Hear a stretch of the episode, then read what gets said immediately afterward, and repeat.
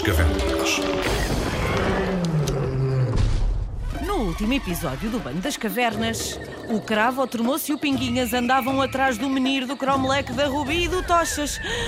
Mas será que o bando dos que têm a mania que são bons vai conseguir apanhar o bando das cavernas? Será que os nossos amigos do bando das cavernas vão conseguir chegar ao destino? E se chegarem, o que será que vão encontrar? Calem-se e continuem a andar. Se foram por aqui, nós também vamos. E de repente, eis que surge o temível escorpião gira-gira. Os três ainda tentaram a fuga, mas nada podiam fazer. Por sorte, estes escorpiões não são venenosos. No entanto, quem fosse picado não conseguia deixar de redupiar de vez em quando, como uma bailarina. Foi neste estado, de pés pretos, orelhas gigantes, penteados hilariantes e a redupiar, que atravessaram o restante deserto. Muito mais à frente, os amigos do Bando das Cavernas chegavam ao destino. Chegamos! Segundo o mapa, é aqui o fim do percurso. E ali, no cimo de uma grande árvore, alguém construíra uma cabana. Mas quem? De repente, o bando olhou para cima e nem queria acreditar. Balançando-se de liana em liana estava o professor Covos Ah, o que estão aqui a fazer? Como é que. Bom, subam aqui à cabana e expliquem lá o que vos aconteceu. O bando assim fez. Terminado o relato da aventura, o professor Covos bateu com a mão na testa. Que cabeça a minha! Vou explicar-vos. Descobri este lugar há muito tempo numa das minhas explorações. Decidi fazer um mapa para não me esquecer como aqui chegar. Depois, escondi-o na escola juntamente com as duas adivinhas. Para caso alguém o encontrasse, não conseguir abrir facilmente os cofres de pedra que coloquei pelo caminho. Sem a ajuda do conteúdo desses cofres, ninguém com juízo se arriscaria a atravessar a floresta e o deserto. Com o passar do tempo, decorei o caminho e o mapa deixou de ser necessário. Mas nunca mais me lembrei dele.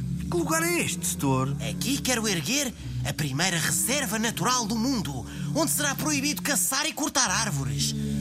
É por isso que a sua localização deve permanecer secreta. E foi nesse preciso momento que surgiu o bando dos que têm a mania que são bons. O quê? Alunos? Mas este lugar é secreto ou é o recreio da escola? Certeza que têm estado a seguir-nos. Mas nós tão diferentes. O professor convidou-os também a subir à cabana na árvore. Assim que o bando das cavernas viu de perto a figura do bando rival, começou a rir sem parar.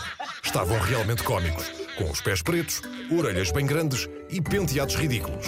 E ainda mais cómicos ficaram quando, sem querer, começaram a girar como bailarinas. O bando das cavernas não aguentou e riu até não poder mais.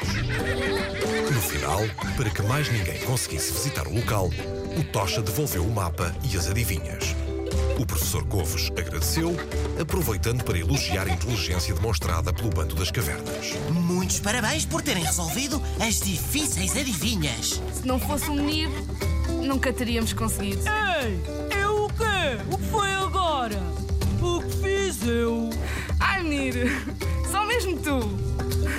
E ali ficaram, divertidos, a rir. Houve as próximas aventuras e junta-te ao bando.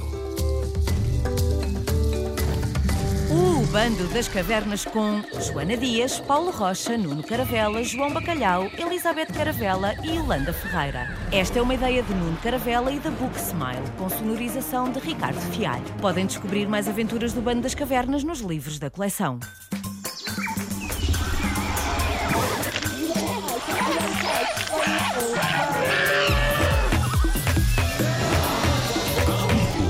Cavernas.